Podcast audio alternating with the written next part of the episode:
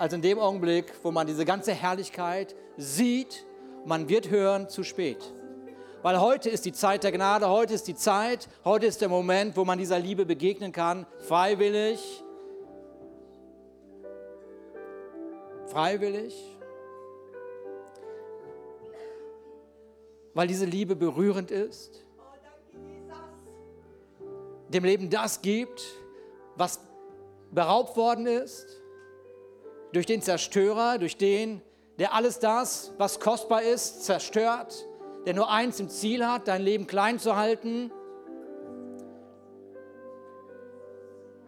Aber in der Begegnung mit Jesus berührt der Himmel dein Leben. In der Begegnung mit Jesus berührt der Himmel dein Leben. Und die Möglichkeiten des Himmels sind präsent. Und Vater, ich danke dir, dass deine Gegenwart diesen Raum erfüllt hat. Und dass deine Liebe diesen Raum erfüllt hat, deine Gnade und deine Barmherzigkeit und Vater, ich danke dir, dass alles das, was gebunden ist, dass dieses jetzt frei wird in den Namen Jesus.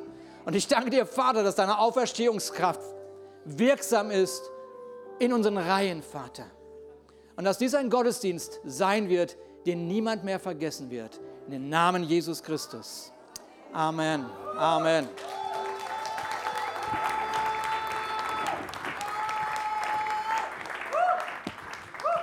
Jesus. Nehmt gerne Platz und wir schauen, ob wir noch genug Stühle haben. Sonst werden wir noch ganz schnell welche stellen. Hier vorne ist mein Platz frei. Wer traut sich? Die ganze Reihe ist hier vorne frei, da kann man gerne Platz nehmen. Die erste Reihe ist sowieso die beste Reihe. ganz, ganz herzlich willkommen. Besonders all unsere Gäste, die Urlauber sind und die Zeit hier oben genießen oder die das erste Mal hier sind. Besonders sind die herzlich willkommen, die genötigt worden sind, hierher zu kommen. in aller, in, äh, ja, es tut mir leid, aber ich finde es klasse. und, äh, und vielleicht bist du überrascht über das, was hier bisher geschehen ist. Das ist unsere Art von Gottesdienst. Ähm, weil wir wirklich diesem Jesus Christus begegnet sind, weil unser Leben ein Zeugnis ist von dem, dass er tatsächlich auferstanden ist. Und es sind äh, keine Worte, die wie so ein Strohhalm für unser Leben gelten, sondern es ist das Fundament geworden, dem wir unser Leben aufgebaut haben. Und wir gehen gleich in die Geschichte von drei Frauen, die den Mut tatsächlich hatten, an den Ort zurückzugehen, wo ihre Träume eigentlich zerplatzt waren. Und diese Geschichte wird uns von Markus beschrieben. Das Markus-Evangelium ist ja eins der vier Evangelien im Neuen Testament. Und wir steigen dort gleich ein, Markus 16, Vers 1 bis 8. Als der Sabbat vorüber war, kauften Maria aus Magdala und Maria, die Mutter des Jakobus, zusammen mit Salome wohlriechende Öle, um den Leichnam Jesu zu salben. Sehr früh am nächsten Morgen machten sie sich auf den Weg zum Grab. Es war der erste Tag der neuen Woche und die Sonne ging gerade auf, als sie dort ankam. Und jetzt passiert etwas. Man ist auf dem Weg, weil man ein Ziel hat man ist sich sicher, wir wissen, was wir zu tun haben und plötzlich unterwegs fällt dir ein, wie soll ich das machen? Wie, wie soll das wirklich gehen? Plötzlich erscheint dir das, was du dir vorgenommen hast, viel zu groß. Und diese drei Frauen sind unterwegs, unterhalten sich und sagen plötzlich, ah, warte mal, wir haben ja gar nicht dran gedacht, dieser schwere Stein, der muss irgendwie weggerollt werden. Hey Salome, wieso hast du nicht dran gedacht? Und Salome sagt, wieso soll ich immer dran denken? Du bist dran diesmal. Ja, das passiert uns ja auf dem Weg sind miteinander unterwegs und der eine denkt, dass der andere was macht und hofft, irgendeiner wird das Problem schon lösen. Und so ist man unterwegs und dann haben wir hier die Aussage, doch als sie jetzt davor standen, lass uns das mal so ein bisschen mal so wahrnehmen, ich meine, wir, wir, wir gehen, sie gehen zu einem Grab. Ist jemand schon mal zu einem Grab auf dem Friedhof gewesen? Zu einem Grab gegangen? Erwartest du ja was, oder? Äh, man erwartet ja da, dass das Grab zu ist. Das ist das, was man erwartet. Das ist normal. Hallo? Genau, okay, dann gehst du zum Friedhof. Du erwartest, dass das Grab zu ist, hoffentlich. Weil sonst geht die Pumpe. Sonst hast du ein Problem, da brauchst du eine Spritze oder irgendwas. Auf jeden Fall, dann sind sie dort und sie sehen, was sehen sie? Der Stein. Und damit das auch jeder weiß, was für ein Stein? Ein großer, schwerer Stein. War weggewälzt. Er war bereits weggerollt. Da war schon jemand da. Sie betraten die Grabkammer sehr mutig, sehr mutig, sehr mutig. Können nur Frauen machen, glaube ich, oder? Hier ist was für deine Männersache.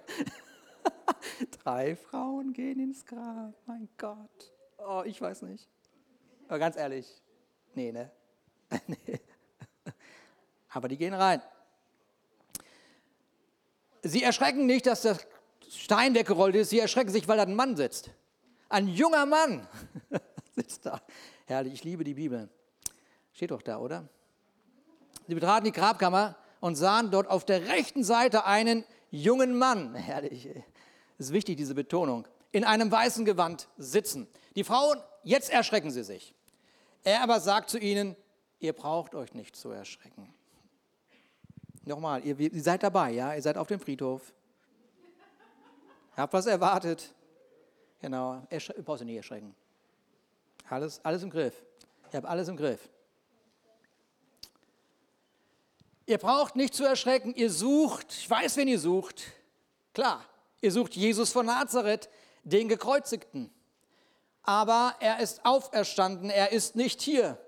Siehe, da ist die Stelle, wo man ihn hingelegt hat. Geht nun zu seinen Jüngern und sagt ihnen, jetzt kommt der, mein Lieblingssatz, auch zu Petrus. Also so, wie deine Mutter damals gesagt hat zu deiner, deiner Schwester, ihr kommt beide nach Hause und sag es auch deinem Bruder. So, ne? oh oh. Auch zu Petrus, er geht euch nach Galiläa voraus. Dort werdet ihr ihn sehen, wie er es euch angekündigt hat. Und jetzt kommt genau die, das, was ich verstehe. Äh, das verstehe ich total. Das ist doch ganz logisch, oder? Zitternd vor Furcht und Entsetzen verließen die Frauen das Grab und liefen davon. Sie hatten solche Angst.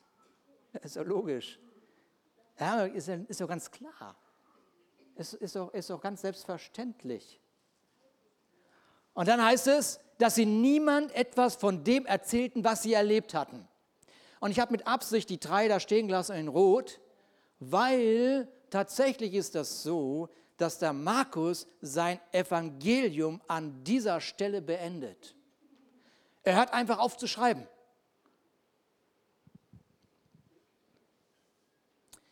Matthäus, Lukas, Johannes, sie zeigen den auferstandenen Jesus. Wenn man da das Ende liest, dann sieht man, wie sie beschreiben, wie Jesus da ist, wie er sie berührt, wie er zu ihnen spricht. Aber Markus scheint hier wirklich sein Evangelium zu beenden. Er zeigt uns nicht den auferstandenen Jesus, den Beweis des größten Triumphes der Menschheitsgeschichte. Der Tod ist überwunden, aber im Markus-Evangelium sehen wir Jesus nicht als den Auferstandenen, sondern er beschreibt nur eine Verkündigung. Er ist auferstanden, geht nach Galiläa, dort werdet ihr ihn sehen. Plötzlich, plötzlich wird der Glaube, jetzt wird er, hat eine immense Bedeutung. Was ist denn der Glaube? Hebräer 11, Vers 1. Was ist denn der Glaube? Das ist eine gute Frage. Was ist denn der Glaube überhaupt? Strohhalm. Was ist denn der Glaube? Es ist ein Rechnen mit der Erfüllung dessen, worauf man hofft. Ein Überzeugtsein von der Wirklichkeit unsichtbarer Dinge. Das ist der Glaube. Deshalb sagt Petru, äh, Paulus, er sagt im Korintherbrief, worauf, worauf richten wir unsere Augen? Wir richten unsere, unseren Blick nämlich nicht auf das, was wir sehen, sondern auf das, was jetzt noch unsichtbar ist. Denn das Sichtbare ist vergänglich, aber das Unsichtbare ist ewig. Wow. Hey Markus, du beendest dein Evangelium mit einer sehr unbefriedigenden Aussage. Und wenn du jetzt sagst, pass auf, Ruben, ich gehe jetzt nach Hause und ich werde das Markus-Evangelium aufschlagen und ich will mal gucken, was da wirklich los ist, dann wirst du feststellen, da gibt es noch 20 weitere Verse. Aber in Klammern. Da liest du von einem Bericht, dass die Frauen doch zu den Jüngern gegangen sind und sie haben es ihnen doch erzählt und sie glaubten ihn nicht. Kommt jemand zu dir und sagt, deine Oma ist auferstanden.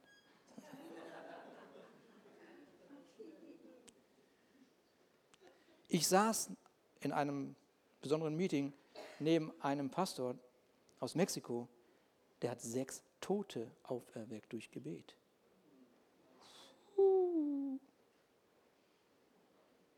Ich weiß, ihr guckt ungläubig. Ich habe auch so ungläubig geguckt, aber ich habe gesagt, ah, wenn du schon so gut bist, dann hier bete mal für mich. Nicht, ich, meine, ich möchte es ja nicht erleben, weil man muss man den Toten sehen. Aber im Falle eines Falles äh, möchte ich, dass die Auferstehungskraft wirkt. Und ich möchte den Moment nicht verpassen.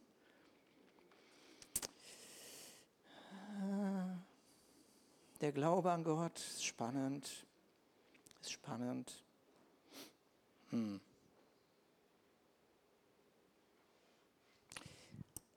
Sie glauben nicht. Dann wird berichtet, dass Jesus zwei Jüngern auf dem Feld begegnet. Sie rennen auch zu den Jüngern und sagen, er ist auferstanden. Sie glauben ihn auch nicht. Und dann erscheint er diesen elf Jüngern, einer war ja schon weg, elf Jüngern, und er sagt, wieso glaubt ihr nicht? Ja, wieso denn nicht? Wie sollen wir denn glauben? Etwas Unmögliches ist passiert.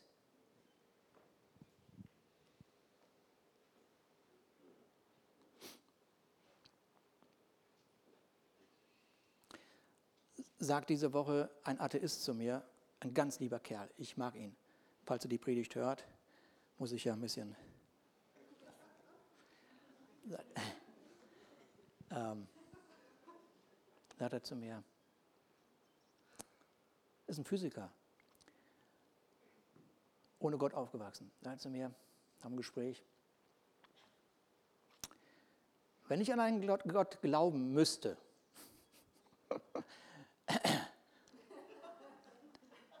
dann, dann, dann müsste er über allem stehen. Bingo.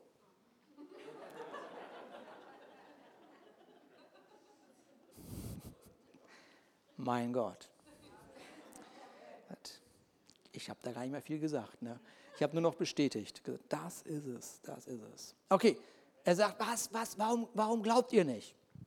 Und dann wird noch erwähnt, wie sie das Evangelium predigen und wie ihrer Predigt Zeichen und Wunder folgen.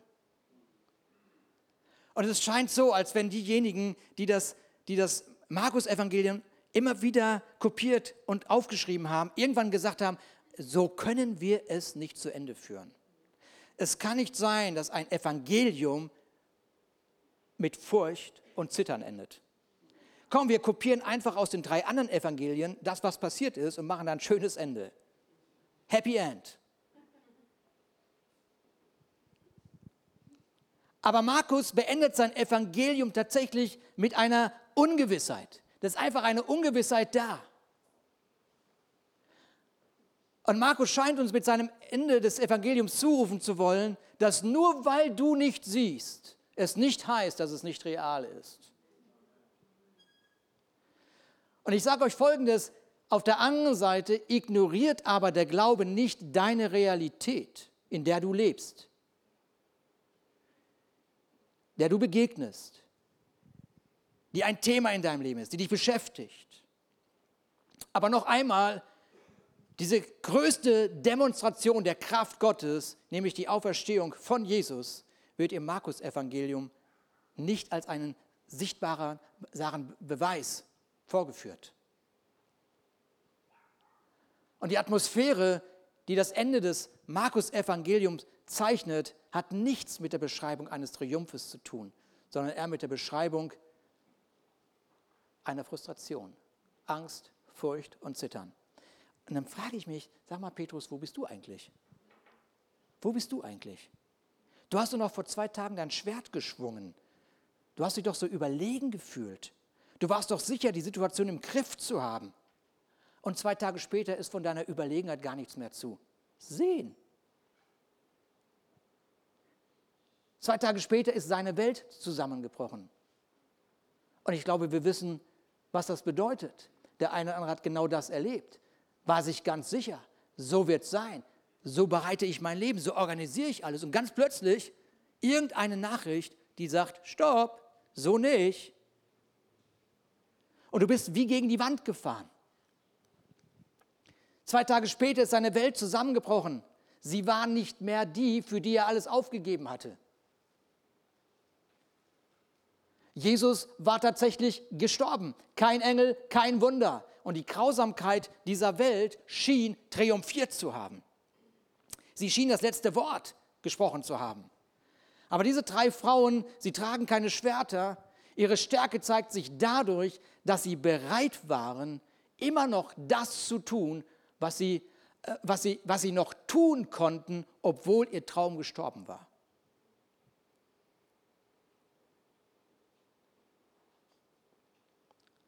Und jetzt sind sie unterwegs.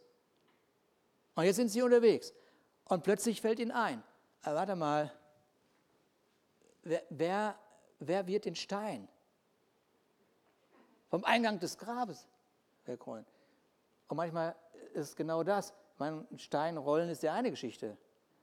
Aber das ist ein schönes Bild dafür, dass da arbeitet was gegen dich. Da arbeitet was gegen dich. Du versuchst es und du versuchst es und du versuchst es. Man könnte sagen, okay, sie haben es vergessen, sie haben vergessen, darüber nachzudenken, wie das, wie das sein wird, wenn sie dort tatsächlich ankommen. Auf der anderen Seite könnte man das aber auch als Anklage an die anderen Jünger verstehen. Wieso seid ihr eigentlich nicht an unserer Seite? In dieser schwierigen Zeit brauchen wir eure Stärke. Und auch das wird der eine oder andere von uns erlebt haben, gerade dann, wenn man jemanden braucht, jemanden, der einen ergänzen sollte, der den Mangel ausgleicht, den man einfach plötzlich spürt, der einfach da ist, vielleicht auch überraschenderweise da ist Du merkst, oh Mann, eigentlich bräuchte ich den jetzt. Jetzt ist er nicht da. Jetzt lässt er mich im Stich. Und eigentlich hatte ich gehofft, dass er bei mir ist, dass er mir hilft, dass er mir hilft, dieses Problem aus dem Weg zu räumen. Und der Stein, ich meine, die Bibel, da ist kein Zufall in dem Text. Der Stein, sagt die Bibel, ist schwer. Schwer. Wo bist du, Petrus? Und es ist so, ich meine, 50 Tage später wird dieser Mann eine Predigt halten. Und das kann man sich nicht vorstellen zu diesem Zeitpunkt. Aber 50 Tage später wird er eine Predigt halten, die Tausenden von Menschen das Leben retten wird. Das ist zu diesem Zeitpunkt nicht vorstellbar. Es ist nicht vorstellbar. Wenn, wenn, wenn wir vor einer Situation sind, die uns überrennt, ist nicht vorstellbar, dass zwei Tage später genau das Gegenteil eingetroffen ist. Es ist nicht möglich. Du siehst nur das, was du gerade vor Augen hast. Deshalb erzähl deine Geschichten erst, wenn sie zu Ende sind, nicht mittendrin.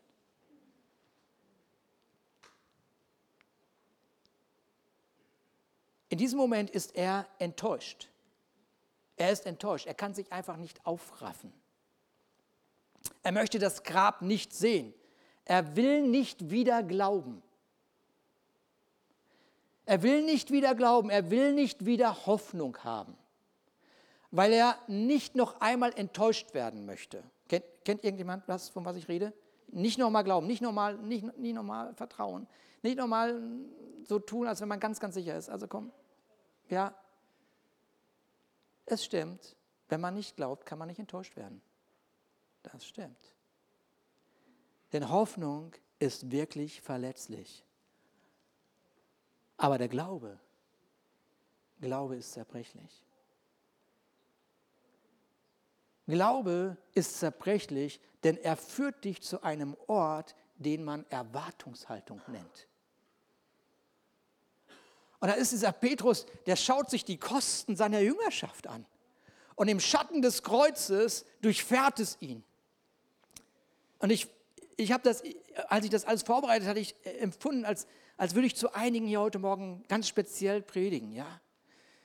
Dass eben irgendwie das Leben gegen irgendeine Mauer gefahren worden ist. Und man, man schaut sich die Kosten an, ja, manchmal ist es die Ehe. So, man, man ist ja mit, mit, mit, mit Begeisterung und Sicherheit und Vertrauen und allem in diese Ehe gegangen und Jahre später guckt man sich die Kosten an, alles das, was man vielleicht auch aufgegeben hat dafür und vielleicht auch so, so, so Träume begraben hat, damit der andere Raum gewinnen konnte und die Kinder irgendwie groß werden. Und, und, und dann sagt der Partner, ich habe eine andere, ich habe einen anderen. Und du, du, du, du, du guckst dir das Ganze an und denkst, das, das geht nicht. Das ist nicht wahr. Das, das passt nicht, das darf nicht wahr sein. Es ist das Ende aller Hoffnung und aller Bemühungen für Petrus, seine Welt zu einer besseren Welt zu machen. Und die anderen Jünger sind ja auch nicht da. Aber die Frauen, sie machen sich auf den Weg und unterwegs bemerken sie erst, wenn sie das Ziel erreichen, dass sie überhaupt keine Kraft haben, das zu realisieren, wozu sie sich auf den Weg gemacht haben. Sind unterwegs und merken, warte mal, das, was ich mir für mein Leben vorgenommen habe, das schaffe ich gar nicht. Das Leben spielt so ganz anders. Ich dachte, ich habe es im Griff. Aber die, die Umstände, Menschen, mit denen ich zu tun habe, die reagieren gar nicht so, wie ich dachte, wie sie reagieren. Es ist so anstrengend, dieses Beziehungsgeflecht. Und wie oft, oft höre ich das, meine Arbeit ist nicht das Problem. Aber das Miteinander auf der Arbeit, das, das ist das, was herausfordernd ist. Das ist das, was, was nervt.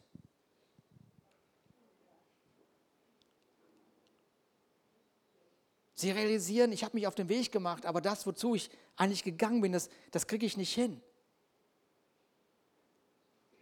Und da stellt sich also etwas in deinen Weg und egal wie stark dein Glaube ist, da ist scheinbar ein unüberwindbarer Stein im Weg. Aber Ostern ist genau die Botschaft, dass Gott etwas für dich vollbringt, was du aus deiner eigenen Kraft niemals schaffen würdest. Gott hat das Wunder schon auf den Weg gebracht. Und du bist nur einen Glaubensschritt, nur einen Glaubensschritt, das hat die Verena uns vorhin so schön gesagt, nur einen Glaubensschritt davon entfernt. Was ist der Glaube? Ich halte das für wahr. Ich halte für wahr, wer Jesus ist. Mehr nicht. Ich halte es für wahr, weil es die einzige Logik ist für ein vernünftiges Leben. Und natürlich können sie es nicht fassen dass das Problem gelöst ist. Der Stein war weggerollt und sie sehen diesen jungen Mann, es ist ein Engel. Und Matthäus, der sagt, wenn man das Matthäus-Evangelium liest, der sagt, den, ähm, der sagt, der Stein war weggerollt und der Engel setzte, sitz, saß auf dem Stein. Und es ist ein Bild, was uns dort beschrieben wird. Nicht, es war nicht die Beschreibung, der Engel war müde, der Stein war wirklich schwer, Hätte sein können, ja. Nein, nein. Nein, nein. Das kam aus diesem jüdischen Verständnis. Denn wenn ein Lehrer bereit war zu lehren, setzte er sich auf einen Lehrstuhl. Und die Botschaft, die die Frauen in dieser, in dieser Haltung sehen sollten, war diese. Du dachtest, dass du es nicht schaffen würdest, aber ich habe deine Schwierigkeit überwunden. Es ist vollbracht. Es ist die Botschaft, dass niemand und nichts Gottes Absicht aufhalten kann, in deinem Leben genau das zu vollbringen, was er sich vor Grundlegung der Welt vorgenommen hat. Niemand und nichts kann Gott aufhalten, das zu vollbringen in deinem Leben, was er sich in seinem Herzen für dein Leben vorgenommen hat. Und deshalb rollen die Steine bis heute. Die Steine rollen bis heute. Gott arbeitet an dem, worüber du dir gerade Gedanken machst und den Kopf zerbrichst. Und wie diese Frauen ist man auf dem Weg und versteht mitunter nicht, was da gerade passiert. Und Matthäus beschreibt, dass diese Frauen während der Dunkelheit auf dem Weg sind wohl zwischen drei und sechs Uhr morgens. Und plötzlich fängt die Erde an zu beben. Die Kraft Gottes berührt das Unüberwindbare. Matthäus 28, Vers 2. Plötzlich fing die Erde an, heftig zu beben. Ein Engel des Herrn war vom Himmel herabgekommen, um zum Grab getreten. Er wälzte den Stein weg und setzte sich darauf. Was für eine Autorität.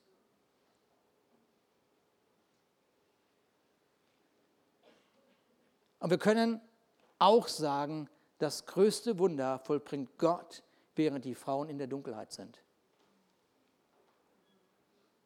Sie sind auf dem Weg in der Dunkelheit. Und in ihrer Dunkelheit vollbringt Gott das größte Wunder. Wow. Nur weil du es nicht sehen kannst, heißt es nicht, dass Gott nicht schon längst am Wirken ist. Sag mal deinem Nachbarn, so kann es nicht enden. Traut euch ruhig, so kann es nicht enden. Sag es zu dem Nachbarn, wo du es auch wünscht, dass es sich nicht so ändert. Bei dem anderen kannst du ja einfach, ich kann es ignorieren. Sag es nur dem Nachbarn, den du lieb hast. so kann es nicht enden. Ich meine, was wäre das für ein Glaube an einen Gott, der beobachtet, wie die Frauen ihre Angst überwinden? Sie sind völlig enttäuscht, dann überwinden sie ihre Angst und dann gehen sie zum Grab und dann sagt Gott ihnen, Pech gehabt. Hast du geglaubt, ein Stein kann einfach rollen? Was ist das für ein Glaube? Was ist das für ein Gott?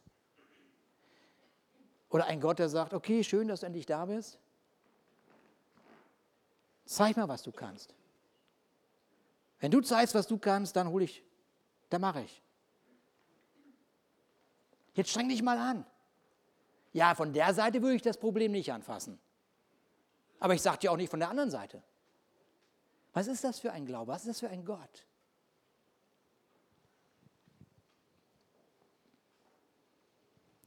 Nein, Gott sagt, wenn du das tust, was du tun kannst, dann werde ich das tun, was du nicht tun kannst.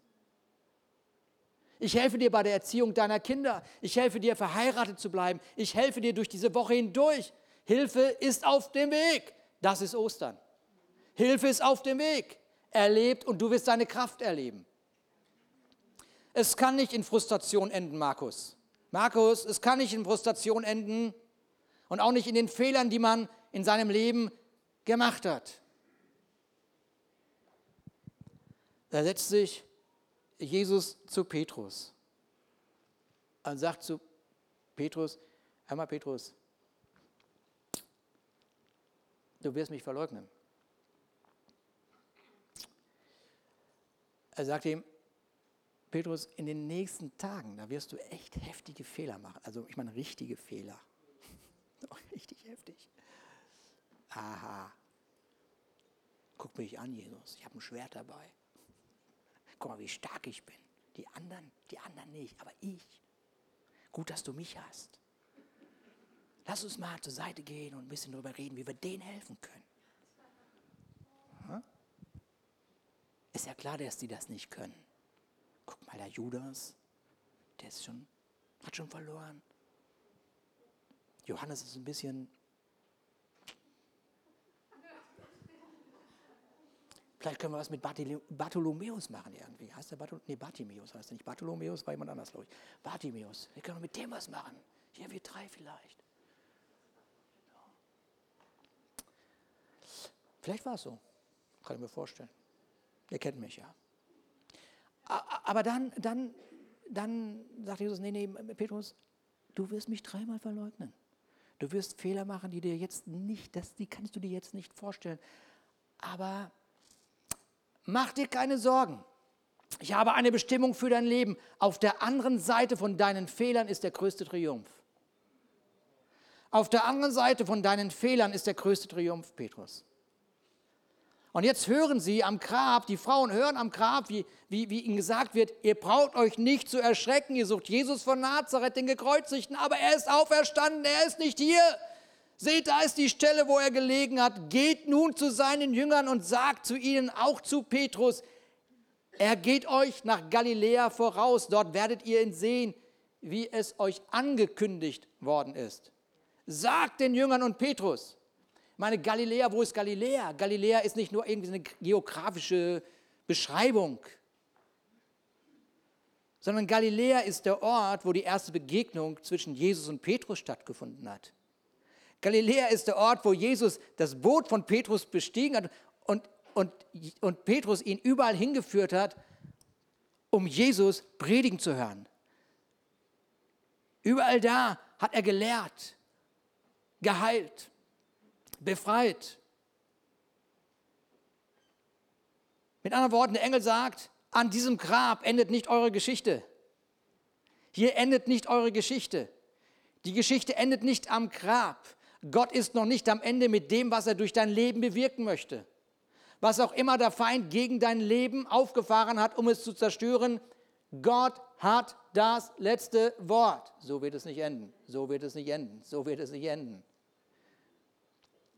Du bist bis hierher gekommen. Es ist ein Grund zum Feiern übrigens. Also es ist ein Grund zu feiern. Und derjenige, der in dieser Geschichte scheinbar am meisten versagt hat, der wird von Jesus persönlich mit Namen angesprochen. Und das macht Jesus nicht, um ihn zu verdammen, sondern zu ermutigen.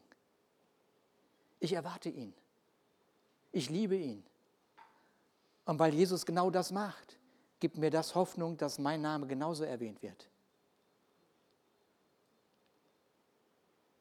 Ich gehe zurück nach Galiläa, weil ich nicht glaube, dass meine Geschichte in der Frustration oder in den Fehlern endet. Wenn Gott an mich glaubt, dann glaube ich auch an mich. Petrus, geh nach Galiläa, denn in 50 Tagen brauche ich deine Leidenschaft. Ich brauche deine Leidenschaft. Ich brauche dein Talent. Ich brauche dich an dem Tag, wo die geistliche Welt das Ausmaß meiner Auferstehung erfahren wird.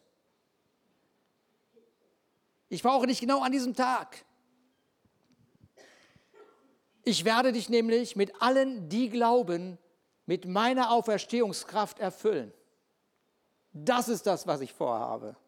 Deswegen brauche ich dich in 50 Tagen, um das Evangelium zu predigen. Ich brauche deine Predigt, ich brauche deine Stimme. Denn durch deine Stimme soll verkündigt werden, ich bin auferstanden und der Geist Gottes wird alles Tote erfüllen. Wow. Ganz schöner Triumph für einen, der gerade versagt hat.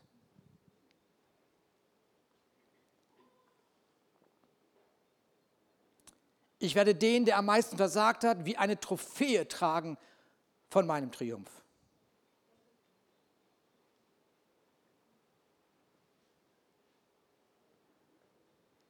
Hey, wenn dein Leben genauso aussieht, so dass du sagst, zu spät, vorbei, und diese Botschaft ständig deine Ohren und dein Hirn beschallt.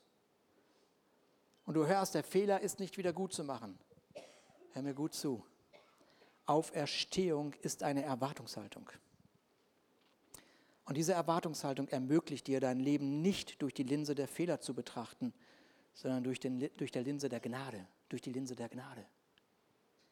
Es ist eine Erwartungshaltung. Ich schaue mir mein Leben nicht durch die Linse von Fehlern ein, die ich gemacht habe. Ich habe Fehler gemacht. Jeder von uns macht Fehler. Aber wir schauen durch die Linse der Gnade, weil das ist Gott. Deine Geschichte endet nicht in den Fehlern, weil Gott seine Gnade für jeden deiner Fehler verheißen hat.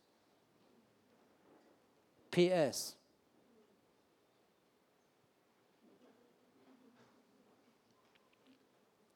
PS.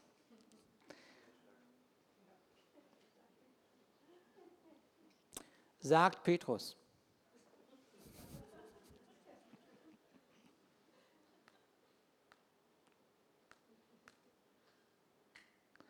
Ruben. Sag dem, der nicht wirklich gerne heute Morgen hier ist. Sorry. Schön, dass du da bist.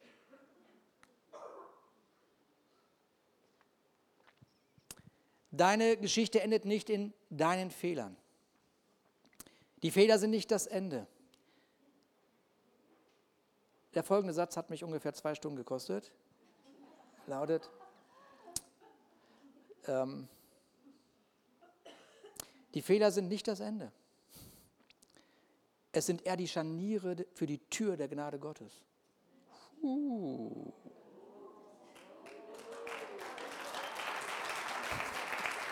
Fast zwei Stunden. Beinahe zwei Stunden. Die Fehler sind nicht das Ende. Es sind eher die Scharniere für die Tür der Gnade Gottes. Markus, jetzt, jetzt sag mir nochmal, wieso endest du dein Evangelium mit dem Thema der Angst? Komm, ich würde ihn am liebsten einladen. Ich würde es am liebsten so sichtbar machen, dass wir alle mal ein bisschen erschrecken. Aber kann dich beruhigen, alles gut. Ja, äh, oh Mann, Markus, jetzt erzähl mir doch mal, warum endest du dann, ich, wieso gucke ich eigentlich runter? Kann ja auch, kann ja auch so ein großer sein, ja? Markus, wieso endest du das Evangelium mit so einem Frustmoment? Das Evangelium muss doch mit einem Ausrufezeichen beendet werden. Und nicht mit einem Fragezeichen. Das ist doch ein Triumph. Und ja, die einen sagen, das Manuskript mit dem Ende ist verloren gegangen. Kann ja sein. Kann sein. Aber so wie ich Markus kenne,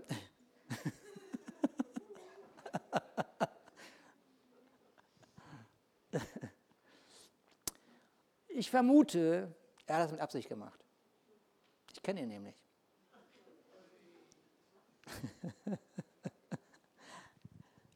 Ich glaube, er hat es mit Absicht so beendet, weil dein Leben die nächsten Verse schreiben sollten. Was würde passieren, wenn du an die Auferstehung glaubst? Wie würde dein Leben aussehen? Was ist deine Story?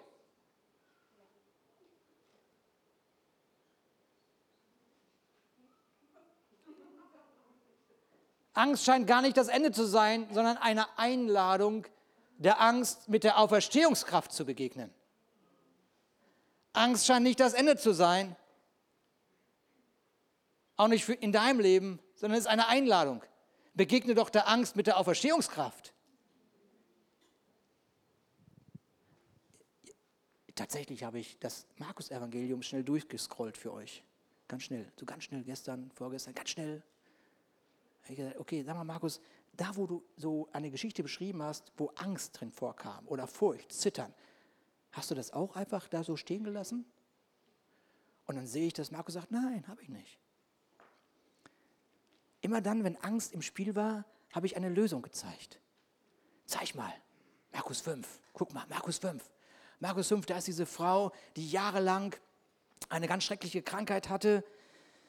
Sie verlor ständig Blut, sie hat alles gegeben, damit sie nicht vereinsamt, damit sie geheilt wird.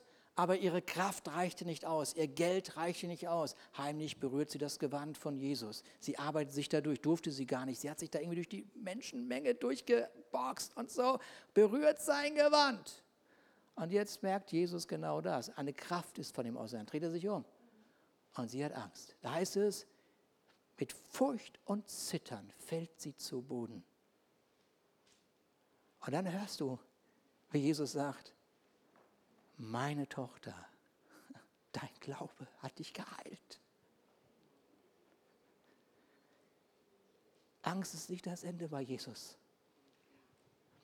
Und in dieser Geschichte sehen wir diesen Mann, seine Tochter scheinbar verliert. Sie liegt im Sterben, er ist zu Jesus gerannt. Und jetzt wird er aufgehalten von dieser Frau, die er noch seine Tochter nennt. Kann sie das nicht andermal machen? Meine Tochter liegt im Sterben. Und die ganze Menschenmenge sagt ihm, pass auf, Jairus, vergiss es.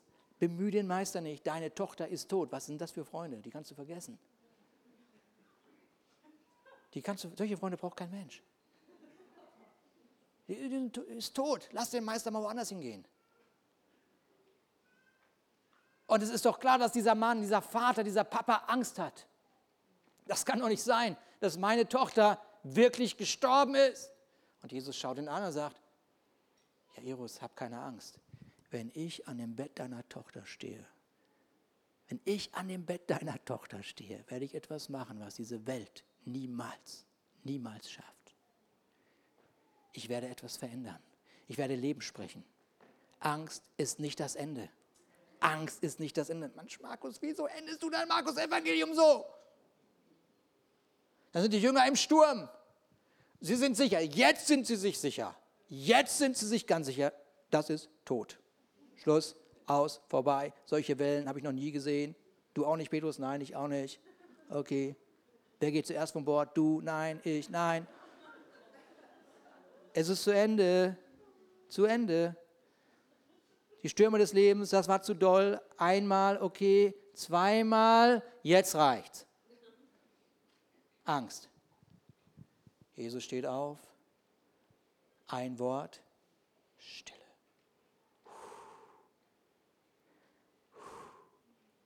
Jesus begegnet der Angst. Angst ist nicht das Ende. Dein Leben ist Gott so kostbar, dass er nicht geplant hat, dass es durch Angst zerstört werden sollte. Hey, wir treffen uns in Galiläa. Hey, wir treffen uns in Galiläa. Glaube erfordert allen Mut. Wer glaubt, ist mutig. Wer wirklich glaubt, ist mutig. Das sind die Mutigen. Warum?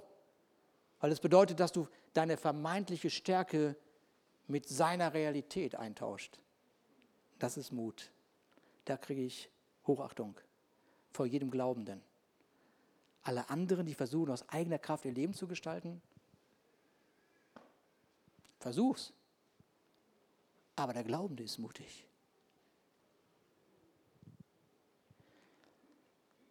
Markus, das hast du mit Absicht gemacht. Komm. Du wolltest mit den nachfolgenden Versen unser Leben nicht einschränken,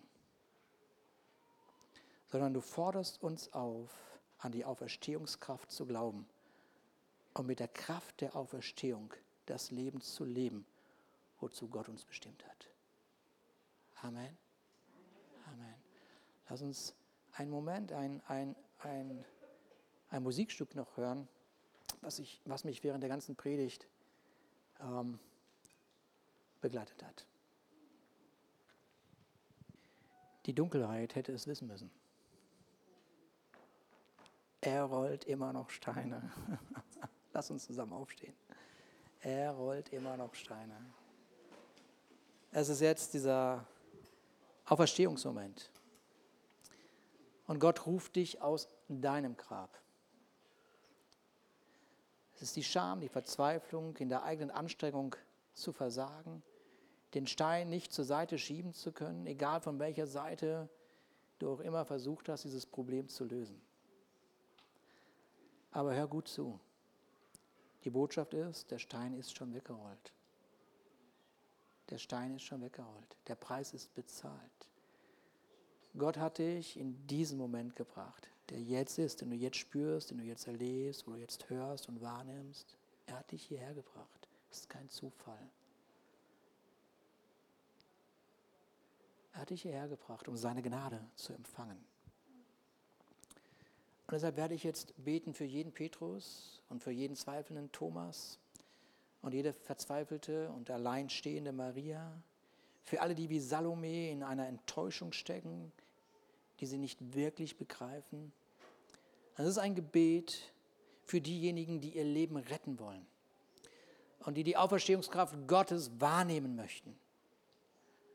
Das Wort Gottes sagt, wenn du glaubst, dass Jesus von den Toten auferstanden ist und dies bekennst, wirst du gerettet und geheilt.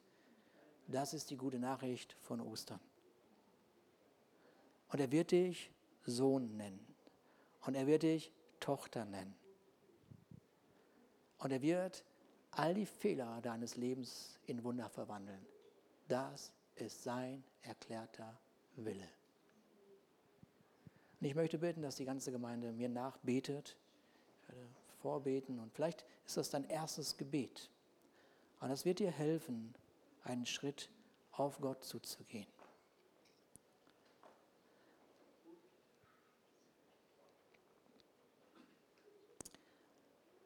Ich komme heute zu dir, Gott.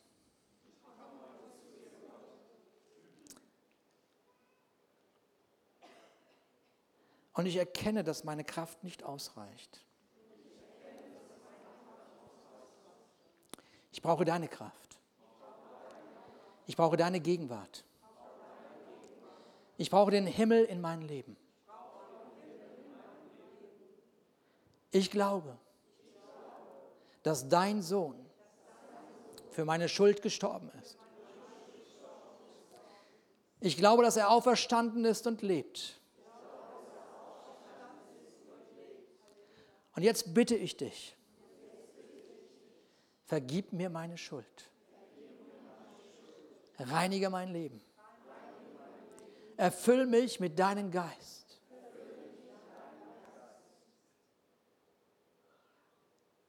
Danke Gott für deine Liebe, dass ich dein Sohn oder Tochter bin.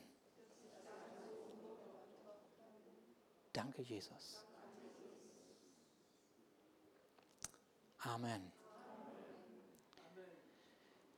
Wir wünschen euch allen eine überaus gesegnete Osterzeit.